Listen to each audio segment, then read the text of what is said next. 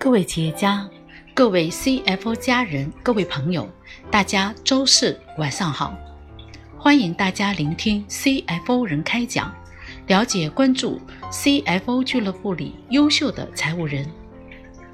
转眼半年多，每周四都是我们的 CFO 人与大家分享自己的财务管理经历，他们的分享帮助到很多企业寻到适合的管理方法。也帮助到一批批 CFO 人找到方向。感谢 CFO 家人的亲情奉献，在未来的日子里，将会有更多的 CFO 人与大家见面。我是 CFO 俱乐部的创始人方思义。今天分享的内容是我们俱乐部里的课程——财务数据的弹性。之前，我在清华博士生案例课堂上接受一位博士生的提问。他问：“创业时一定要用财务管理的方法吗？”我的回答是：“不是靠财务知识赚来的钱，也不会长久。”很多中国企业家的最大问题。是看不懂财务方面的文字表述，或读不懂数字的含义。如果人们陷入财务困难，那就是对数字或者文字他读不懂，或是有些东西被他误解了。富人之所以富，是因为他们比那些挣扎于财务问题的人，在财务方面拥有更多的知识，所以。如果你想致富并保住你的财富，财务知识十分重要，特别是对财务语言，即文字和数字的理解。从企业管理和投资的角度来说，财务应该是简单的，简单才能实用。如果你觉得复杂，一定是你把它想复杂了。你之所以会把它想复杂，是因为你没有想通那些最基本的概念。若干年前，我第一次读罗伯特清崎的财务培训书时，觉得很不以为然，里面的财务知识浅薄得很可怜。后来，在北京的一个小剧场，我居然看到一出话剧，叫做。富爸爸穷爸爸，剧中的人物在舞台上讨论现金流量表。我知道，罗伯特清崎把很多东西简化了。后来，我转做市场和销售，在全国各地与各种不同背景的代理商和客户打交道，在时差带来的时空恍惚中。我需要的是最简单、最直接的财务语言。这时，我忽然觉得，对之前对于富爸爸的理解，有种云深不知处的尴尬。那信佛的人常说，是真佛就要说家常话，佛理就在家常话中。财务的智慧。从财务的语言基本概念开始，财务的所有词汇，其实归纳起来只有七八个基本的概念，它们是资产、负债、权益、收入、成本、利润以及金钱的时间价值。而这些概念想通了，就只剩下。两个概念，一是资产，二是时间价值。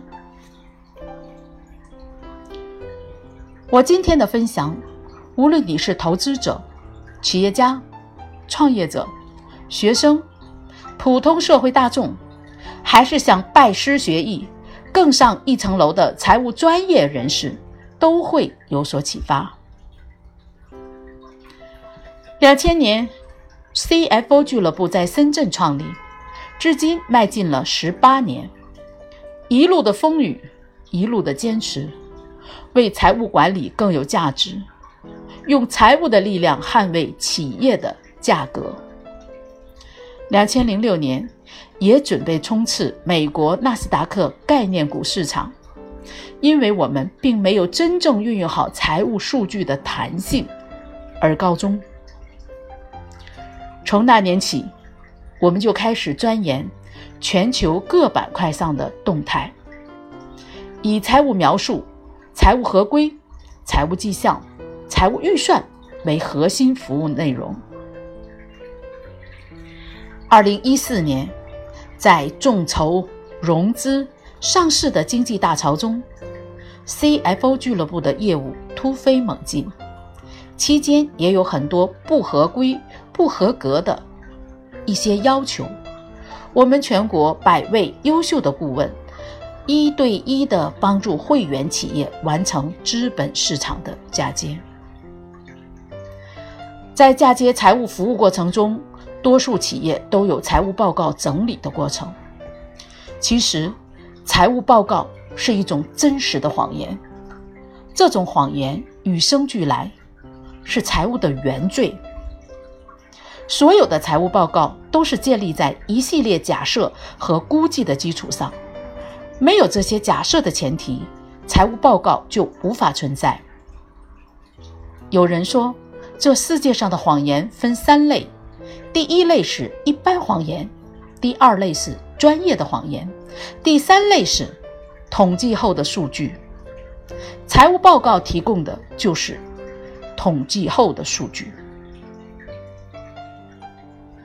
现代管理的核心之一是量化管理，不能量化的东西就无法分析，无法分析的东西就不能管理。但历史并不是。都可以轻易的、准确的量化的。要量化，就需要假设、估测以及个人的主观判断。在俱乐部里，CFO 总裁班的课程里有这样一个课题：财务管控。内容是：利润的来源充斥了假定、估计和人文判断。从收入开始到成本到费用，每一个环节都是人为的假设的灰色地带。收入的确定是永远剪不断、理还乱的话题，成本和费用的基础是权责发生值，要求人为、人文定义责任的归属、时间和大小，不同的人完全可以给出不同的判断。其实，利用保守原则，高估损失，低估收入。也可以将利润向另一个方向调节，把利润像战备物资一样，在丰收的时候储备起来，在荒年的时候再释放。说到这里，大家就可以明白，通过财务预测可以让股东花未来的钱。给财务一个假设，它可以把地球翘起来，是真的哟。财务的前提是假设，不同的假设可以导致利润的不同，不合理的假设需增或者压低了利润。要想鉴别出财务真实程度，就要学会看懂财务数字。实际上，要了解财务数字背后的假设。我做过财务分析的工作，分析更离不开假设。财务分析也就是先设立一系列的假设。我刚过三十岁的时候。是一家公司的财务总监，我们的销售额没有能够完成计划，相差一千万元，但是年底净利润却超过计划将近十万元。就像一个在刀锋上跳舞的舞者，我在财务准则允许的最大限度内合理调账。在年终预测到销售很可能要滑坡的时候，就释放了以前的很多费用方面的预提。最终，几次的内部审计和独立的外部审计都不得不承认利润的数字符合会计准则。尽管他们都很不情愿，但还是在审计报告上签了字。我那时候年轻，喜欢智力上的挑战。对自己的能力充满了自信，看到审计师们脸上无可奈何的表情，感觉竟像是打了仗，打了一个胜仗般。不过，换到现在，我很可能不会再去挑战这些财务准则的极限，尽管它是允许的。但是，这终归不是一个好习惯。经历了事多了以后，现在我更看重数字的质量，而不是纯粹的数量。长远的利益更重要些。我在与毕马威会计师事务所对接业务时，做过应收账款的管理调研。毕马威列出多数企业常用的一项措施，挺有意思的，就是利用五 C 标准建立标准客户信用评估体系。所谓五 C，是指客户的人品的品质，这还债的能力、拥有的资本、可能的抵押品以及整个经济环境。在所有的 C 中，第一个 C 是最重要的。判断人的品质不是件容易的事，在商场中见利忘义、遇人不淑的事几乎天天发生，这需要丰富的社会经验和敏锐的观察度。在日后的分享中，我会一一做出单独的课题列出来，也可以参加俱乐部提供的关于资产与信用管理的一些课题。财务美似乎与痛苦始终。如影相随，选择做财务就意味着选择痛苦和挑战。痛苦的表现在于无时无刻不处在两难的境地。由于财务本身的性质决定，财务要保守，要慎慎，要求理性，要求干干净净，要求冷眼看路，必要时毫不留情地踩急刹车。综上所述，财务智慧的第一层是想通，透彻的思考。第二层是审时度势，第三层是知道下一步做什么，第四层是平衡，不要过于贪婪，凡事适可而止。今天的分享，从财务本质的假设原理到企业运营层面的管理，都是真真假假的管理艺术。内行看门道，外行看热闹。财务里的门道和热闹，上可让企业扭亏为盈，下可让企业顷刻倒闭。财财务总监总是以保密的姿态示示人，除了防止竞争对手，总有一天，或者是总有一种天地知你我却不知的缘由。其实，财务数字的真真假假，看似自相矛盾的很多关系，都有合理的解释。财务的知识和智慧，从本质上源自于实践。人人皆可实践，人人皆可财务。改变世界，改变自己。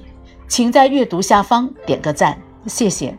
今天的 CFO 人开讲分享到这里，感谢大家的聆听，一路关注支持。欢迎全国的财务人加入 CFO 俱乐部，与我们为伍，永远成为您的骄傲。让我们共同努力，相约 CFO 俱乐部，不见不散。